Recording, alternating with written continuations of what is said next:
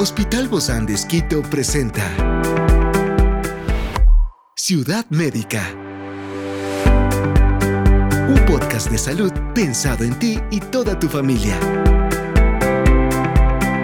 Hoy tenemos a una experta para hablarnos sobre las enfermedades autoinmunes y el vitiligo. Se trata de la doctora Carolina Ulestia especialista en enfermedades autoinmunes del Hospital Bozán de Esquito. Yo soy Ofelia Díaz de Simbaña y estoy súper contenta de disfrutar este podcast de Ciudad Médica en este mundo tan apasionante de la salud. El vitiligo es una enfermedad de la piel caracterizada por la pérdida de pigmentación, lo que resulta en la aparición de manchas blancas en diferentes partes del cuerpo. Y se cree que esta afección se cree, está relacionada con una disfunción del sistema inmunológico. Pero ¿qué tiene que ver esto en realidad? Pues el día de hoy lo vamos a conversar con nuestra querida Do Carolina Ulestia, especialista en enfermedades autoinmunes del Hospital Bozán de Esquito. Gracias, Caro, por acompañarnos el día de hoy. Bienvenida, como siempre. Muchas gracias, Ofelia. Siempre es un gusto estar en tu programa. Bueno, y para mí también porque despejamos tantas dudas, tanto, tanto que hay que hablar de, de, cada uno de los temas. Y esto, ¿existe realmente o hay una relación entre el vitiligo y las enfermedades autoinmunes? Lo conversamos en una entrevista también con, con nuestra dermatóloga. Nos decía, se cree que hay una relación, no se sabe, pero tú eres la experta. Bueno, pues mira, el vitiligo es una de estas enfermedades que están ahí un poco en el limbo, en, algunos sentidos. Es decir, para muchas enfermedades, de hecho las mismas autoinmunes, em, no es que haya una claridad absoluta, pero hay algunas teorías y sabemos que es multifactorial, es decir, por un lado se tiene la tendencia genética, por otro lado se sabe que hay ciertos factores ambientales eh, o infecciones que finalmente desatan la enfermedad, pero en el vitiligo la verdad es que nos quedamos en la mera teoría porque hay teorías de que el vitiligo puede tener una base autoinmune, pero también hay eh, más bien eh, teorías de que puede ser una alteración de la inmunidad innata, que es otro tipo de inmunidad que no es, no es la de la autoinmune que es mediada por anticuerpos, sino que es como el sistema primario que pudiera estar disfuncionando o también que tiene que ver mucho con el tema de oxidación y radicales libres que genera este tipo em, de, enfermedad, que es la despigmentación, ¿no es cierto?, de la piel. El tema es que, claro, se ha visto que hay una asociación, eso sí, eh, con algunas enfermedades autoinmunes, es decir, se puede encontrar vitiligo más frecuentemente asociada a algunas enfermedades. Em, no se sabe muy bien cuál es la, la causa o la relación. Eh, pero hay eh, con cierta frecuencia, tampoco fíjate, no está establecido en temas em, epidemiológicos, en, en, porcentajes, cuánto es. Más bien hay como largas series de estudios, hay estudios por ahí de 2.000, 3.000 pacientes, entonces fíjate que en un 12% más o menos se ha encontrado que estos pacientes con vitiligo también han tenido em, alteraciones en tiroides, entonces tienen una tiroiditis de Hashimoto o una enfermedad de Graves. Em, eh, haciendo el estudio, digamos, ¿no? Entonces, por eso en los pacientes que tienen vitiligo se les busca activamente estas enfermedades asociadas pero no que una dependa de la otra o que todos los pacientes con vitiligo vayan a tener tiroiditis o que todos los de tiroiditis vayan a ser vitiligo, no, solo se ve que hay una como una relación. Digamos que con, con el problema tiroideo es lo más frecuente. Ahora, también se ha visto em, vitiligo en otras enfermedades autoinmunes, como en la diabetes tipo 1, se ha visto también este, en, el lupus eritematoso sistémico, en la artritis reumatoide, pero ahí sí los porcentajes de los pocos estudios que hay son mucho más bajos, es decir, en 1 o 2% de pacientes con artritis podría eh, encontrarse vitiligo, no es algo frecuente que te digo, vemos en la consulta, nosotros que vemos todos los días pacientes con artritis reumatoide, más bien es súper esporádico o raro que un paciente además tenga vitiligo, ¿no? Experiencias excepcionales son el motor que nos anima a trabajar por la salud integral de nuestros pacientes. Expresamos el amor de Dios para dar prioridad a la vida por sobre todas las cosas. Seguimos con nuestro compromiso, la seguridad del paciente. Hospital Bozán de Esquito, a la gloria de Dios y al servicio del Ecuador. Em, Entonces, e, eso, eso es lo que te comento. No hay una claridad de la causa del vitiligo, ni tampoco por qué se asocia más a unas enfermedades que no, con otras. Ajá. Ahora, tú hablas de algunas de estas, pero ¿hay algún mecanismo subyacente que explique esta conexión entre el vitiligo y estas otras enfermedades como la tiroides? Tengo aquí también algunas notas como eh, anemias o inclusive diabetes tipo 1. Está, está la diabetes tipo 1, imagínate, también está la celiaquía. Eh, eh, se ha visto que en celíacos puede verse un poquito más frecuente el tema del vitiligo, pero no hay una, una claridad, porque fíjate, eh, inclusive es lo que te digo, en el vitiligo no se ha podido determinar que sea un tema netamente autoinmune.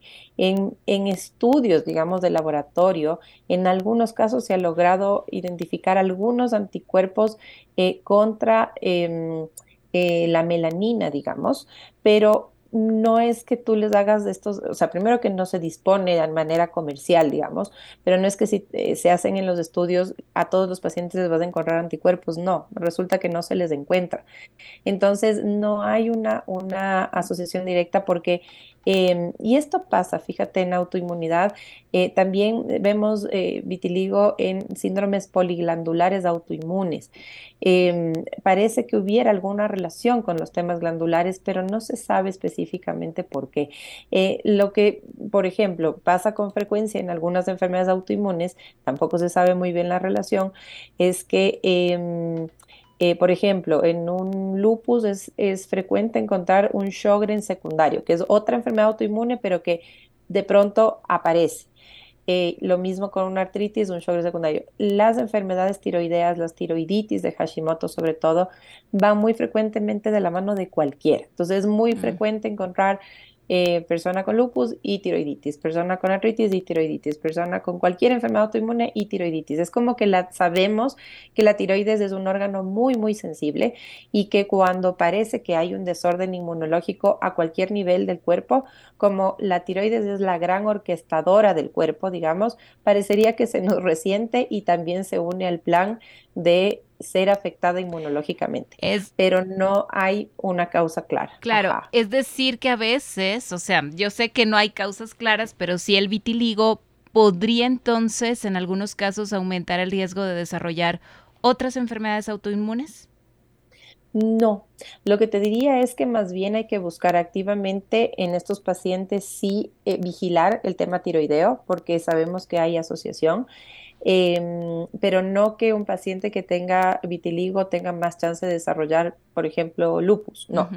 Em, lo que sí hay que distinguir en los tipos de vitiligo. Entonces, hay vitiligos que empiezan desde la infancia, por ejemplo, eh, y hay vitiligos que debutan ya más bien en edad adulta. Más frecuentemente los de edad adulta se ha visto asociado a enfermedades autoinmunes em, correlacionadas también en aquellos que tengan un poco más de asociación familiar. Eh, se ha visto que si hay varios eh, miembros de la familia que tengan vitiligo, en esos pacientes hay que buscar un poquito más activamente que haya relación de pronto con alguna enfermedad autoinmune.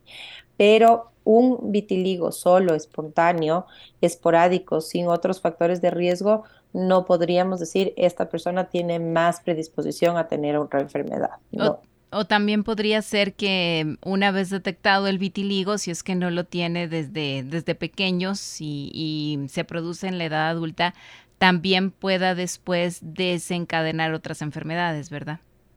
Más que desencadenar, te diría que ver la asociación, buscarla. Entonces, si por decirte algo, esta mujer de 35 años empezó con manchas de vitiligo, eh, ya en el debut de la enfermedad habría que hacerle estudios tiroideos.